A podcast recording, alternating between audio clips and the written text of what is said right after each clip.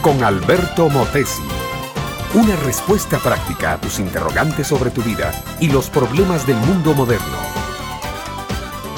Una de las ventas más fabulosas de la vida comercial moderna es la de pastillas sedativas para dormir.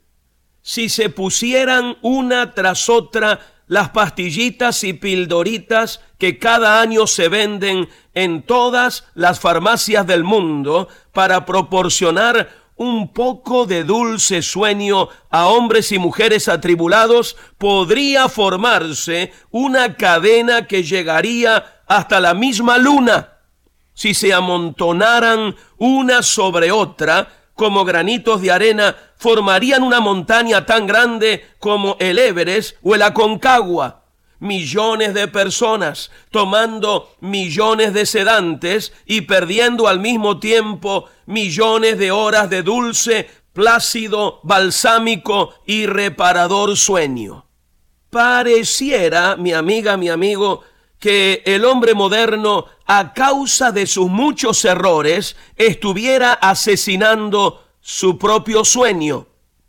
Un vaso de agua en la noche, una, dos, tres, cuatro, cinco o más pastillas para dormir, una cabeza caliente que se recuesta en la almohada y una vigilia que empieza y un sueño que no llega. Esta parece ser la historia diaria y nocturna de millones de hombres y de mujeres. ¿Qué le habrá pasado al sueño que no viene? La Biblia habla bastante acerca del sueño. Por ejemplo, en el libro de Proverbios dice, dulce es el sueño del trabajador, pero al rico no lo deja dormir la hartura. Y en el Salmo tercero encontramos también referencias al dormir, al sueño dulce y reparador, que es el sueño de millones. Dice de la siguiente manera, el salmo comienza con una exclamación, Oh Señor, cuánto se han multiplicado mis adversarios. Es una exclamación del rey David que vivió mil años antes de Cristo, pero que puede hacer cualquier gobernante, cualquier hombre de negocios de nuestro tiempo, más de dos mil años después del Señor Jesús.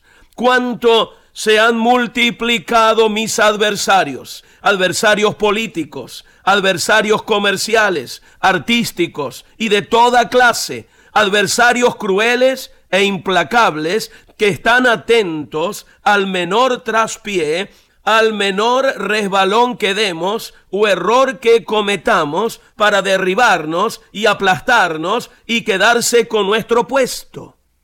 ¿Cómo no vamos a perder horas de sueño con tanto problema, con tanto dolor de cabeza, con tanto peligro? Pero sigamos leyendo, por favor. El salmista encuentra la solución a su angustia. Dice más abajo como expresión de fe, mas tú, Señor, eres escudo alrededor de mí, mi gloria y el que levanta mi cabeza. El salmista comienza a confiar en Dios, lo acepta como el escudo fiel que lo defiende, se entrega a Dios, lo llama y ruega por su ayuda. Entonces Dios le contesta, Dios estira su mano desde el cielo y lo socorre, lo libra de sus enemigos. Y el salmista testifica inmediatamente, yo me acosté y dormí y desperté porque Jehová me sostuvo. Mi amiga, mi amigo, la bendición de un sueño dulce y una completa vida de paz es para ti si clamas a Cristo y te entregas a Él con todo tu corazón. Este fue Un Momento con Alberto Motesi. Escúchanos nuevamente por esta misma emisora. Educación que transforma. ¿Te quieres preparar mejor?